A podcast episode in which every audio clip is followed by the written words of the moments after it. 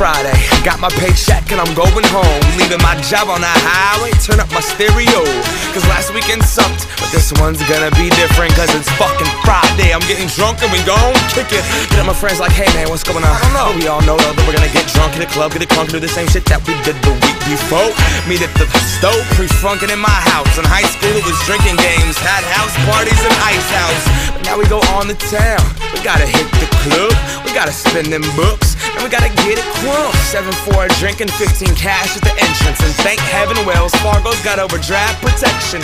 We walk up in, yes, they're spinning R. Kelly's. remix of the remix about a chick getting skeeted on her belly. The females, hair done and they're plenty. I got two dollars, I charge it. Bartender round We're going to the club, club. Pour me another, we're gonna get no, no.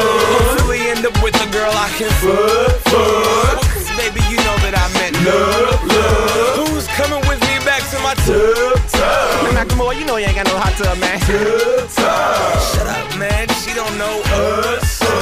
Everybody toast your glasses. Tonight's the best night ever. Now who's getting hammered? I'm on the wall drunk as fuck. Like this sucks. I'm hella bored. Started to cut the rug with a female like Stella on the floor. Break her off with her stiletto sore.